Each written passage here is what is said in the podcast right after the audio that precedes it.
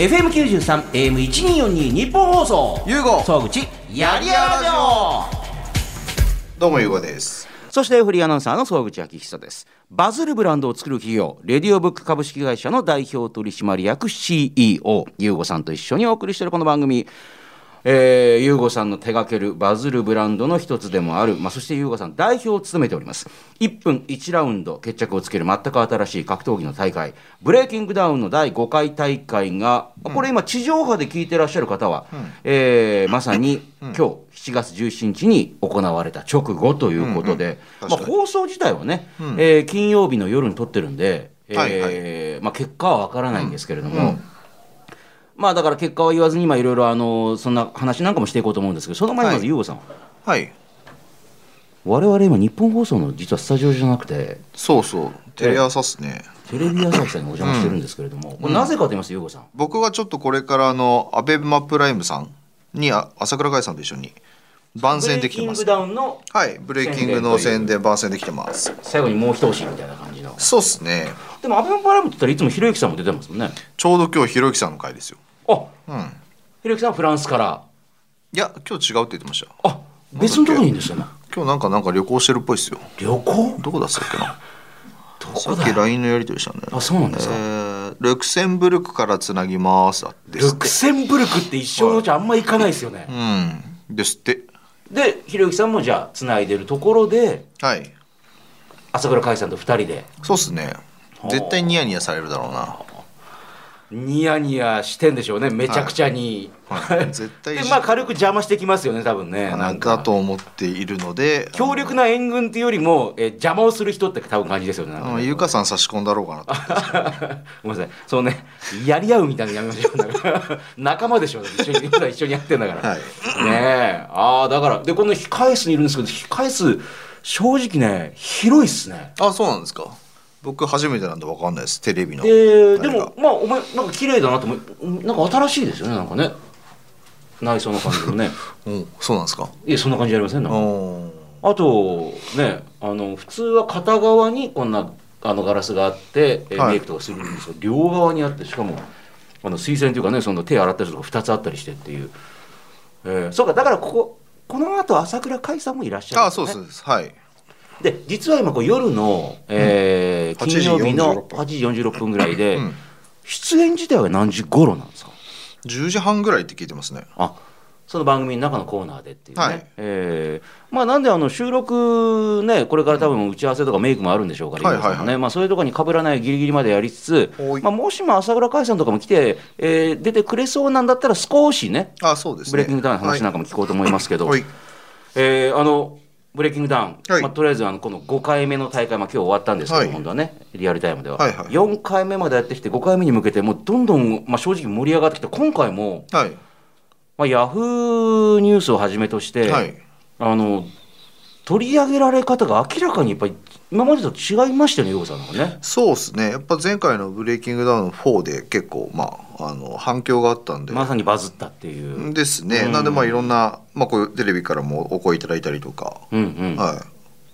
ありがたい話で。でしからしかもその優子さん側からもいろいろこう説明しないとじゃなくて向こうももう大体知ってる感じっていう、うんそうですね。話が通りやすいっていう。はい。あー。それやっぱりあれですか？その優子さんの思い描いていた感じにようやく追いついてきたみたいなところあるんですか？思い描いてた。まああの事前の盛り上がりとして。面白くは絶対なるだろうなっていうのを思って、うんうん。そもそも始めてるんで。まあただ早かったですね逆に。あ。火つくのが。早いですね。1年ですもんだってまだ。まあそう考えたらそうですよね。そうまだ立ち上げて1年なんで事業事業ベースでいけばめっちゃ早いですよ普通に考える。そんな簡単にプラスになっていくかみたい普通な感じ？はねもっと時間かかるんですけど、まあ、だからうまくチームの歯車も合ってんじゃないかなとは思いますけど。あー。はい。まあ、なんでこれを聞いてらっしゃる方もその、まあ、朝倉未来さんのチャンネルだったりブレイキングダウンのチャンネルとかで、まあ、あのオーディションの模様とかをね、はい。まあ、今回もオーディションめちゃくちゃあの再生回数回ってましたけども、はい。しかも今回ってその朝倉未来さんのチャンネルもあれば甲斐さんのチャンネルもあったりとか、あとそのオーディションの会場にいらっしゃったその木下ゆきなさんとか、まあ、いろんなそのはい。インフルエンサーの方々とかのチャンテンチムさんとかはいのチャンネルとかまでこういろいろ波及してってみたいな。そうですね。まあ巻き込み力ってやつですよね。それっていうのはやっぱり優吾さんだったり皆さんでこう仕掛けていった部分ってあるんですか？あもちろんもちろん。あのみんなで考えてこうした方がいいんじゃねっていうのでやってってる感じですかうら、ーん、でもそれもやっぱりちょっと想像を超えてきた部分ってあなんか思ったよりもなんかいや仕掛けをすることによって数値的にこうなるよねは当然定量的には予測をしてますけど、うん。まあただそのなんですかね普通にこう話題的にどう波及していくまではやっぱりわからないので。うん。まあでもおかげさまで。はい。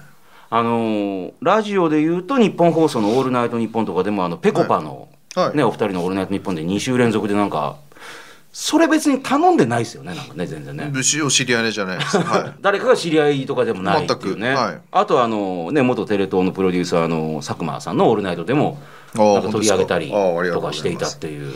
はい。でなんかこうエゴサとかしてみても何なの？あオールナイトのパーソナリティの中でなんかあのブレイキングダウン流行ってんの？みたいなことをつぶやいてる人がいて。多分ほら流れで聞いてるとなんか曜日違うのにはいはいみんな話題にしてるから何なのこれみんなで共通になんかあんの？みたいな感じで。あなるほど。いやだから今回も、はいはい。あの正直だからあのね裏側を話しますみたいな話あったじゃないですか。なんか暴はいはいはい。露します、はいまあそれから朝倉未来さんが、はいはい。やそれについてまたちゃんと説明するよみたいな。はい。あまりになんかうまくいきすぎてるからなんかあんじゃないかとかってもしも言うじゃないですかおおはいはいはいはい。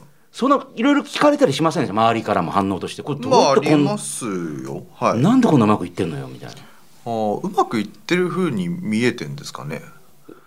いや普通に考えたらだって優吾さんもこんなに早くまああのちょっとね軌道に乗った敵になると思わなかったとおっしゃってましたけど周りから見たらなんでっていう。そう朝倉未来さんとかみたいにねいるとしてもっていう。そうっすね、まああのいろんな歯車とその時勢がガシャンってはまったんじゃないですか？わかんないですけど、うん、ちなみに今回もほらあの優吾さんが、えー取材とかも受けてもこの後アベマも出るわけですけど、はなんでうまくいったんですかねって言われ聞かれたらやっぱそれ。なんでうまくいったんですか？聞かれますかね？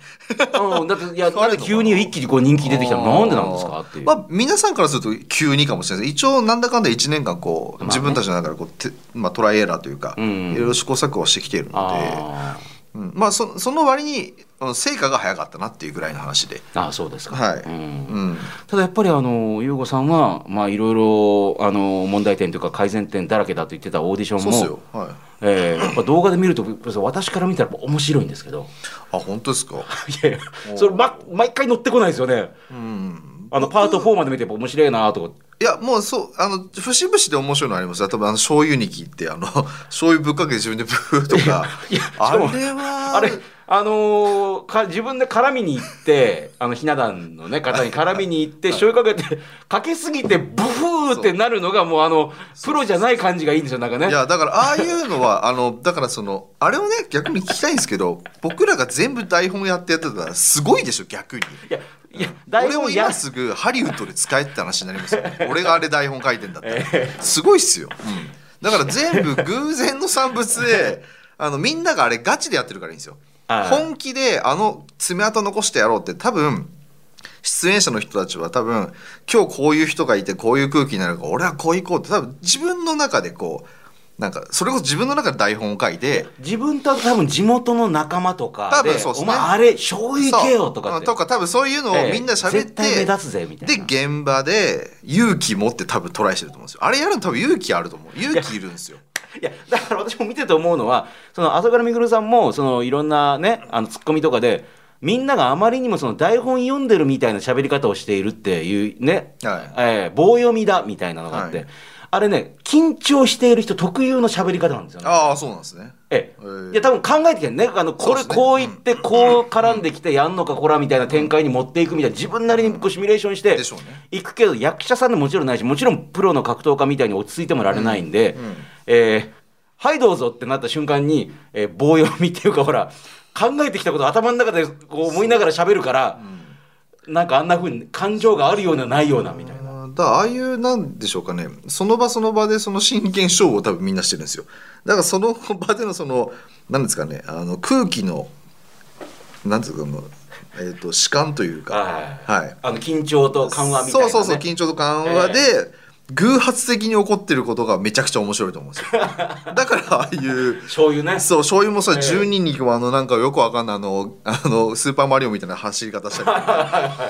いやあれもだから多分体が自分の思い通りにやっぱそれほらプロじゃないから動かないですよね。あのね。脳の中での自分の動きと本当の動きがやっぱほら。そうですね。だからもう僕らそれをパって、はいその場で見せられて なんだこれっていうので じゃあどうしようってその場で でじゃあどうしようの時のああいう時のねだからみくるさんのあれが早いですよやっぱ。いや早いし一人だけ異様に落ち着いてますよね。やっぱ修羅場くぐりまくってるな。という。俺はもう笑いこれ俺だけあれですもん大晦日の笑っちゃいけないみたいな感じの感覚はいはいはい。なんで僕の中では。一人だけダーダーってなってそうそうそう俺かなんかもアウケツキットみたいな。クキック食らうみたいな感じですけどねでもね。あのみくるさんだけはああの次の人行ってから行きますから、はい。はい、座ってくださいとかって、はい。普通にもう全然驚かないっていうねなんか。でもそれもいいんでしょう。いやそれだから見た人が、なんか知ってんじゃないかこの先起こることとかってほらあまりに驚かリアクションがないから。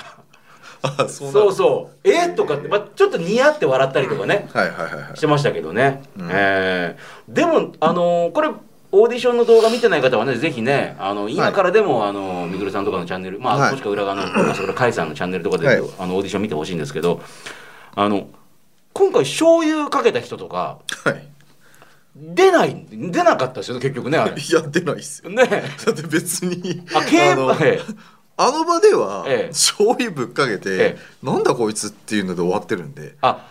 ただやっぱあれ編集の力で、えああいう風になるとやっぱなんだこいつってなる。ああいや出ない出てほしかったちょっと。いやだから僕らもええオーディション出してからじゃないと分かんないんですよその反応が。そうか。その動画が出る時にはもう大体ねあの対戦ともなんとか決まってるぐらいの、うん、だって井原君だって僕はそのブレイキングダウン4は僕現場入れなかったんでイはいはい。タリアだったんでそうそのでしたよね。時。でで井原君もあの時はなんか現場ではダダ滑りだったらしいんですよ。でも編集でああやってオーディションとか出てからあのガムニキなんかアデサニアみたいな感じで。うん、あのアデサインでやらせてくれるそうそうそうそうそうなんかみくるさんにねあの覚えろよみたいななんかねあああいう口の利き方してみたいな。名前であれはだから編集で面白くなったんですよ彼は。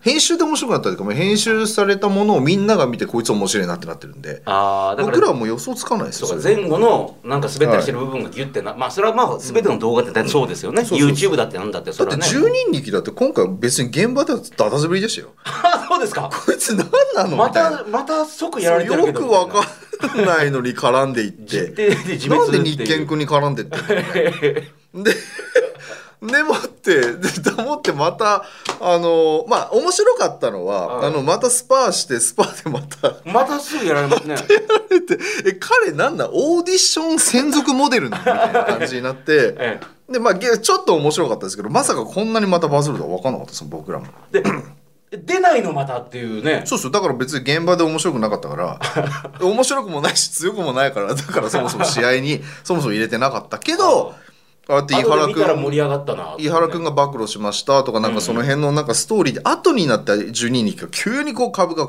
急上昇してきて円安とは逆逆座屋でこう 彼だけこうブワー上がってって。だもう僕らもうマッチメイクしちゃったから。あもうそれはねもうしょうがないですよ。今更帰ろうって言われてもまあだからこの先なんかちょっとこういやだからあの誰やったかななんかみくるさんに絡んでった人でなんかね俺はこのブレイキングダウンは1分間で最強決めるんだと思ってたけどなんかキャラ強いやつらばっかできてなんかおかしいじゃないかみたいなどうなってんのこれ？って言ったらみくるさんまあもちろんそれもあるけどストーリーもあるからこれ2本立てでやってんですよ。っていうね。ああですね。あのボクサーの人。ええあれですかね、はいはい。強いだけでもない、日本の強い人ももちろんいいんだけど、もちろんストーリーがある人同士の戦いも楽しいからみたいな、はい。それも大事にしていきたいからみたいなことを言って、おっしゃる通りです。よはいだから別にあのブレイキングダウンに出れなくてもそれ以降に何らかの形でこう絡んできたりとかしてまさに米尾さんみたいに強い強くないじゃないけどなんかわかんないけどあのこれを機にバズっていくみたいな。でも12人力と醤油力はあのオーディション専属モデルでいいんじゃないですか。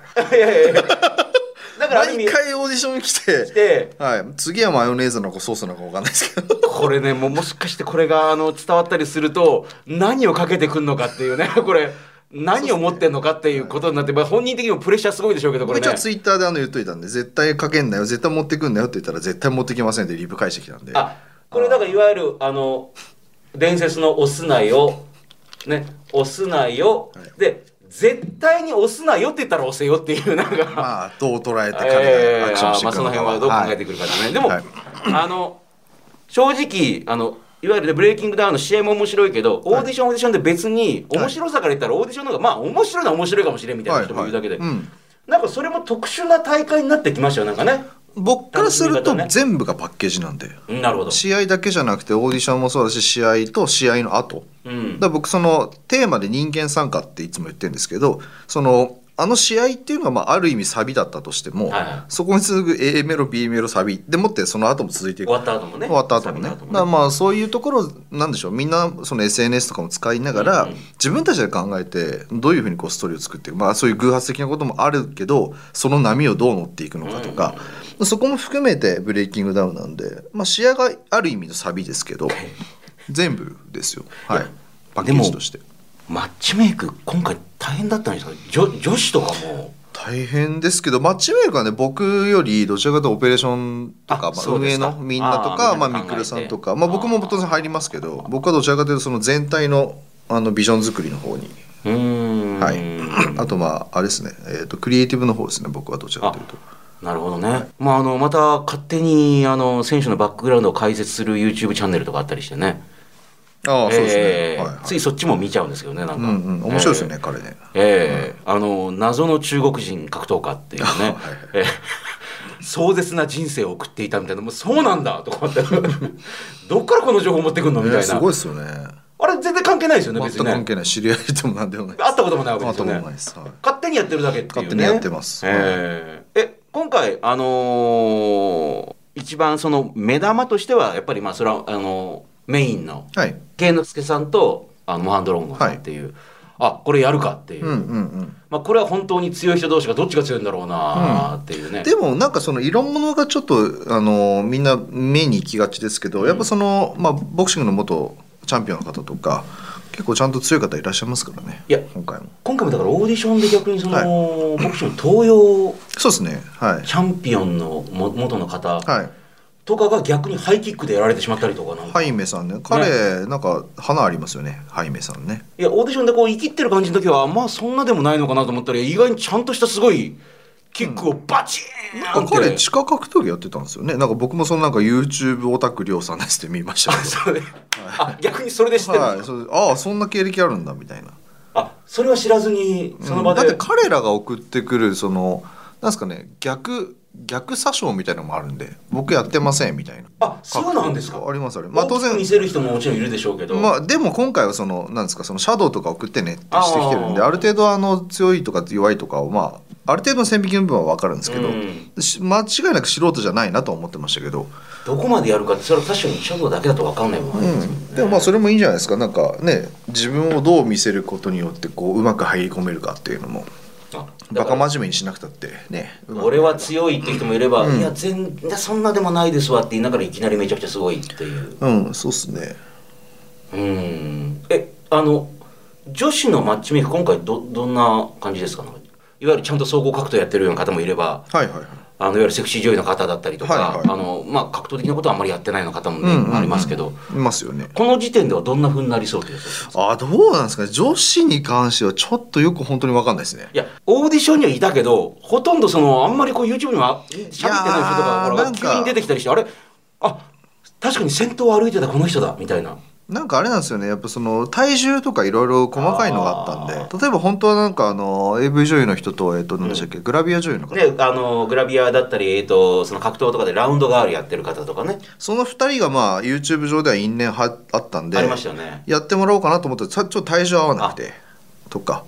そういうのがやっぱあるんですよね。でやっぱそのなんでしょうかねあのブレイキングダウンの1の一番最初の菊野さん対あのお相撲の方あのように、まあ、全く体重がもう全然違うんだけどっていう。でも菊野さんはもう UFC とかもプライドとかももうただの達人なので。はい。だからまあ体重差があっても俺がやるよって言えばまあ僕らもまあ大丈夫だろうでやりますやらせそれがますけど一つのあの最強は何だってそのね最初みくるさんがそのバキの作者の方と話した時に今いろんな異種格闘技とかやってみるのは面白いんじゃない的な感じありましたもんね。それはいいんですけどやっぱ素人同士で体重差がありすぎて何が起こるか分かんない。ってなるとやっぱそこはやっぱりね強引にはちょっと僕らはやらせられないんで。ああ。ただオーディションでやってたあの女子高生と3人の子供がいるお母さんっていう、まあはいはいそういうのは他のところではなかなかない対戦ですもんね。まあスパーリングでやってましたけど、まあ確かに。ね。はい。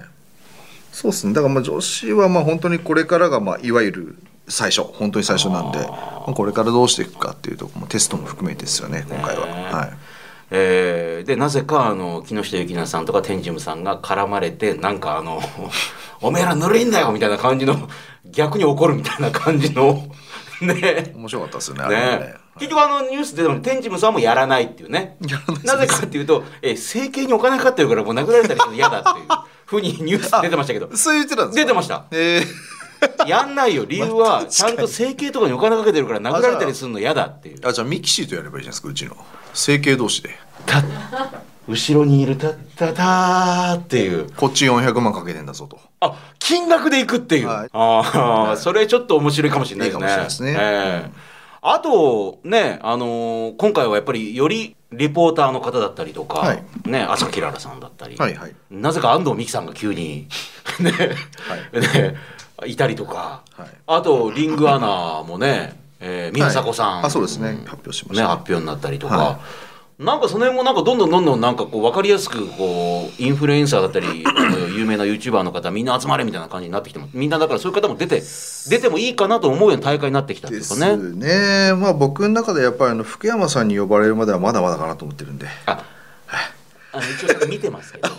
見てますけどもまだ解説に行くのはまあ UFC に比べたらそれはまだまだかなみたいな。あーやっぱ福山さんに呼ばれるまで初めて僕はどうやどうやろうかなと思って。ああそこを解説に呼べるなればっていうね,、はいそうですね。なるほどね、ええちなみに今回も あのアベマペーパービューオンラインライブにプラスしてブレイキングダウンライブこちらでもペーパービュー配信するということで、はいそうです。はい。まあどちらでももちろんね、えー高品質のえー動画で見れるんですけどもあのブレイキングダウンライブの方では、えーこれあのオフィシャルのブレイキングダウンの、えー、ツイッターのアカウントなんかでもあの発表されてますけども試合投票機能でもう一人の審判として試合の判定にも関与することができるっていう。はいそうですねこれ今までなかなかないことですよね。だってそんな素人の人があの参加していいのかって普通思多うじゃないですか。分格闘技では初めてなのかなわかんないですまああの他の競技ではなんかそういうのあったりっていうのは聞きますけどあもしかしたら格闘技で初めてかもしれないですねだからこれがどうなってるかですね実際ね。うんまあ結構格闘技って多いじゃないですか。その判定これどっちみたいな。で終わった後にあのファン同士で揉めたりとかね。そうそうそうだったらじゃああどうぞやってくださいみたいな感じで。面面白いじゃないですか。まあこれどうなるのかってことですよね、でさらに好きな選手の応援コードを入力して選手を応援できるっていう、はい。うん、こともあったり。まあちゃんとそれさらにギフトで直接応援したりすることが、まあ、い。わゆる推しができるっていうね、はい推し活ができるっていうことになってます、えーあとまあチャットとかしながらみんなああだこうだ言いながら、はい。えー一緒に観戦することができると。はい。いうこと、これもだからもうようやくこういうのが整ってきたってことですかねなんかね。そうですね、まあまだまだ本当はやりたいことがあるんですけどまああ一応はいスタートとしてはまあちょっと間に合うとこは間に合ったかなみたいな感じですかね。はい。はい。えーちなみにこの第5回大会の模様はブレイキングダウンライブでも7月23日までアーカイブはい。もちろん見ることができますから、えーリアルタイムで見れなかったという方もぜひぜひまだね間に合いますから、はい配信チケットを買っていただきたいという。はい。まあ多分これはねあの日曜日の深夜1時にあの放送されてるんで地上波では、うんうんえーリアルタイムでは本当に終わった後にすぐ反省会が行われて。もっと次はこうしていこう、ああしていこうみたいな話が行われて、はい。お疲れだけじゃ終わってないんじゃないかと、えーいうふうに思っておりま。す。はい。はいさあこの番組ではゆうごさんへのビジネスやブランディングに関する質問相談もメールでお待ちしております。アドレスは yy.1242.com yy.1242.com です。ゆうご総口やりやラジオ。番組のメールアドレスは yy.1242.com yy.1242.com yy はやりやらの略。1242は日本放送の AM の周波数です。あなたからのメール待ってます。メール来ております。東京ラジオネーム、えーホワイトスネークさんありがとうございます。はい。レディオブックのメンバーでもある論破王ひろゆきさんがついに漫画化されましたねと。はい。はいえー、ゆうごさん、曽口さん読みましたか？と。しかも、そう、今回2つ同時になんか漫画始まってるんですよ、これね。え2つの作品が別の出版社から同時に連載開始してますが、異世界ひろゆきの初回は超長編のスタート。えーこのボリュームで毎週やっていくのか若干ハラハラしてますと。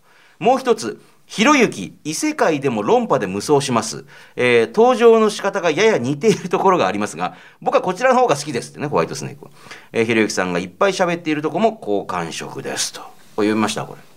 一応私も読みましたけども。一応監修に名前が入ってますけどもひろゆきさんがねこれはい絶対監修してないでしょいや言ったなそれ。俺も思ったけど。絶対まあ一応軽く読んでんのは読んだパラッと読んでんのかなっていうね。まあまあ軽く読んだええ。はい。別に俺異世界に転生してえなとかそんな話がいいなとか絶対言ってなさそうな。はああそうそうはい。やいいんじゃないですか？みたいな感じで終わってそうですよねはいまああの設定としてはちょっと面白いっちゃ面白いんですけどね、うん。だって普通異異世界に転生したらあの普段は冴えない俺がなんか異世界で無双するじゃないですか、えーこのひろゆきさんの場合は異世界に行ってもひろゆきさんのまんまっていう。そうっすね。普通はパラメータ上がるのに上がってないって普通のそのまんまのま行く人ってあんまりいないじゃないですかなんか。俺あんま異世界も見てないんあでよくわかん大ないですけど。概ほらあのーこっちではねうまくいかないんだけど向こう行ったらなんかレベルマックスになってましたみたいな、はいはいはいはいまあそのまんまでしたよね。そのまんまであの力を全く使わずに、えー普通に言葉だけで戦うっていう、はいはいはい。えー企画だと普通絶対通らないような どうやって展開していくんだよこれっていう。そうですよね。ひろゆきさんってもうなんかもうマスコットキャラになってますよね。いろんな感じで。あれだけ最初はねあのー なんか毒キャラみたいなあの憎まれたりもするみたいなのがあったんです。もう最近愛されキャラに。どちらかというとなんかあアンタッチャブルな存在でしたもんねでまあここっちもなんか会う人みんな緊張するみたいなね何やられんだろうみたいなね、いつの間にかもうなんかみんなのアイドルみたいな感じになっちゃってこれ完全に絵柄も可愛い感じじゃないですかなんか。そうですよね。いつの間にこうなんかこのままぬいぐるみとかほらあのプライズでなんかあのクレーンゲームとかに出てきそうな感じの うんうんうん。キャラクター展開とかできそうな。実際可愛いですからねあの人。直接会ってるとそれ優子さん経由で聞いたり、まあ、このラジオなんかもね出てもらったりすると、あの普段はうん。あの、まあ、まさにアベマコラムとかガンガンやってる時じゃないうん。時だとなんか本当にほにゃーっていう、うん、可愛らしいっていうのもなんかわかりますよ。だからまあその素がちょっと出てきてるんじゃないですかね。バレてきちゃってるバレてきちゃってるんですか、はいこれブレイキングダウンあブレイキングダウンでもこの後の多分ねひろゆきさんも多分いろいろ絡んでくる可能性あると思うんですけど、あのレディオブックでもこうなんかひろゆきさんのこうキャラクターとか作って売ればいいんじゃないですか？売れるんじゃないですか？あ勝手にね。あ、うん。それありかもしれないですね。勝手に作って作っても別にひろゆきさんは「おいおい」ってあんま言わなそう。あ言わないな。どうぞーってだって奥様ほら。確かに、ねゆかさんね あのがっちりあのこの間番組出てもらったりしてあの協力的な雰囲気するんで。ああそうっすね。いいっすね。これなんとかしたいですよねこれね。確かに。あのホワイトスネークさんのメール続きがあるんですがところでゆうごさんは、えー漫画を読むときコミックス派っていうねあのいわゆる電子書籍じゃなくてっていう、はい。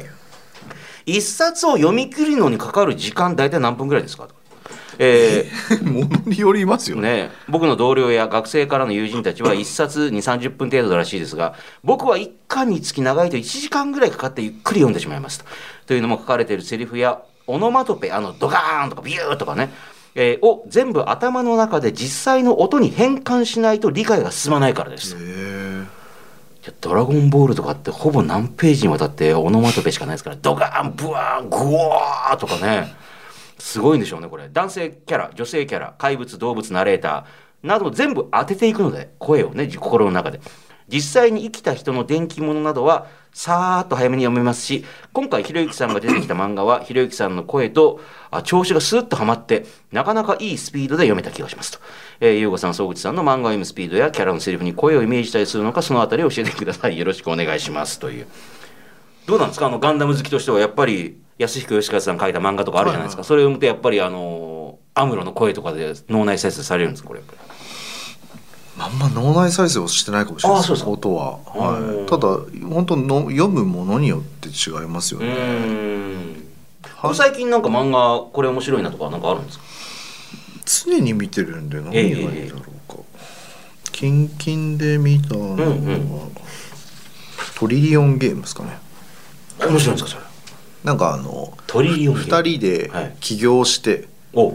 あの駆け上がっていくみたいなスタートアップベンチャー企業的なやつの。じゃあなんとなく自分の経験とかもなんかああなるほどへえとか経験まああの全然あれはそうですけどなななんかああ面白いって感じですかね。これからどうなっていくのかなとか、あと「地」が終わりましたよね。あち終わりました。終わりました。8週で終わりましたね。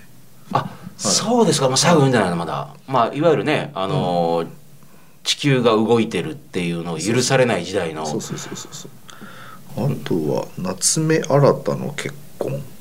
それ面白いんですか？えー、とこれは、えー、と死刑囚になってる女性にうん。なんかその男性があのなんだろうこの人だななんだったっけな。獄中にいる女性と結婚すそう結婚してでもなんかその実は結構なんですかねその死刑囚なんだけども実はいろいろストーリーがあってみたいな、あまあ実際にそういうことありますよね。あのああそうですね獄中の人と結婚これあの僕の友達が編集やってるんですよね。え？あそうなんで編すか？集マンやってて。俺これやってるから見て来て。読んでよつって送られて。きて、で見てたらあ面白いと思って。で結構売れてるっぽいですねこれ。あそうですか。さすがだなと思って。へえそれまであとこれ面白いですなんすかなんすか？えっ、と鋼の錬金術師の、はいえっ、と荒川博夢さん。の新しいやつ「黄泉のつがい」ってやつ。あそれ始まったばっかりのやつですそう。これ絶対面白い。マジですか？一巻でもうわもうすぐつ続き見たいと思いましへえたやっぱさすがっすねやっぱ力もう力がある方って何書いても面白いっていう。すごいっすね。なんでこんなことできるんだろう。まあ鋼の錬金術師もあの世界観をどうやって頭の中で作り上げたのかねうん。って思うぐらいですもんね。はい。などなどいろいろ。なるほどわかりました、はい。皆さんからもいろんなあの素朴な質問とかもね待ってますよ。yy.1242.com に送ってください。ゆうご総口やりやラジオ。番組のメールアドレスは yy ねやりやらの yy.1242.com yy.1242.com です。この番組は私総口が元バンドマンで元プロの総合格闘家え元プロレスラー。そして今は F1 でおなじみのフェラーリとパートナーシップを締結しているレディオブックなる会社の代表取締役 CEO という謎すぎる男ユーゴさんとお送りしています。ゆうごさんならいくらだったら買いますか？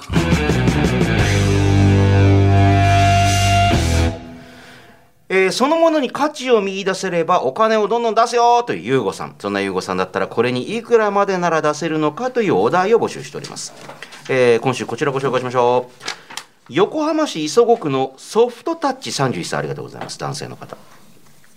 取引先の会社にいるめちゃめちゃ優秀で明らかに自分のビジネスのこの右腕になってくれる年収500万円現在ねの社員がいたと。優吾さんならうちでやんないかと。引き抜くのにいくらくらいまで年収出せますかっていう。どれぐらい優秀かによりますよね。ああまあそそうです。優秀さに変わる まあままあそんなこと言ってもソフトタッチもさ何ができるのかっていうね。そうそうそうそうえー自分のビジネスの右腕になって。右腕になるレベルなんですか？ね今メッシーさんも左腕になってるから。ミキシは右腕ではないですけどまあ ええ。うーん普通に。どうすかね。めちゃめちゃ考えて。数千万じゃないですか。まあ右腕レベルなんでそれ以上のものをねあの、は得てくれるんだったらってういや本当そうですね。ああめちゃめちゃリアルに来ましたねこれね。でも今のところあれですか？もうこれ以上社員を増やそうとちょっと今思ってない感じですか、社員はいらないです。なんか以前ね、あのーちょっと面接とかして少しこう。あ社員っていうかだからその業務委託とかでは全然いっぱいいた方がいいですけあど、それはまあ今でも別に増やしていくのそれそれででやぶさかではないっていうね、い、わゆる本当に社員っていうのは会社員制制度にのっとった人はいらないですああ、はいだから即戦力の方を一緒にやれるって方だったらいつでもこう求めてるけどってことですよね。はい。このコーナーでは、ゆうごさんだったらこれにいくらまでなら出せるのかというお題をお待ちしております。メールは懸命にいくらと書いて yy.1242.com yy.1242.com まで送ってください。さあ、この番組ではいろいろなメッセージや質問、ネタを募集しております。まずは、ゆうごさんへの質問、ね、ビジネスの話なんかもね、ぜひあの、硬い話から柔らかい話までどんどん待っております。あと、コーナーもいくつかあります。まずは、あなたにとってスマホとは？あなたがいつ頃からスマホを使っていて、まあ、今主にどんなアプリとかね、どんな機能をよく使っているのか。そしてスマホはあなたの生活や人生に何をもたらしたのか。あなたにとって今、スマホはどんな存在なのかを教えてください。いまいちピンときてません。あなたが、えそれの何がいいのかいまいちよくわからない。えマイナー、マイノリティなんだなぁなんて思うことを、えピンときていない理由とともに教えてください。そして、ゆうごさんならいくらだったら買えますか？えーラジオの収録終わりでいきなり練馬に会社を買いに来たりね、もうとにかくまあ面白いなとか、ね、いいなと思ったら、えー他人の借金まで肩代わりしようというコーナーもありました、この番組ね、ゆうごさん。えーそんなゆうごさんだったら、これにいくらまでなら出せるのかというお題を募集しております。えーゆうごさんならいくらまで出すのか聞きたいことを送ってください。さあ、さらに、これって我慢ですか？忍耐ですか？やりたくないことはやらなくていい。でも我慢はね、必要ないんだけれども、目的のための忍耐は必要だという、まあ、我慢と忍耐は違うんだというゆうごさん。あなたが日々の生活の中で我慢なのか忍耐なのかわからないなということを判定してもらいます。送ってください。そして最近ね、準レギュラーになりました T 先生、カリスマ保育士ですけども、T 先生のコーナーが2つございます。まず1つ目は、T 先生のあったらいいな、こんな保育園。えーあなたの保育園への、えー要望、理想、不満、ね、お子さんをね、あの、保育園に通わせている方、もし通わせていた方、えーメールで募集しております。理想の保育園の形をぜひ T 先生と一緒に探っていこうというコーナーです。そしてもう一つ、我が子の天使と悪魔。まあ、子供というのはね、まあ、うちもね、子供いますけれども、可愛いね、天使のようなもの。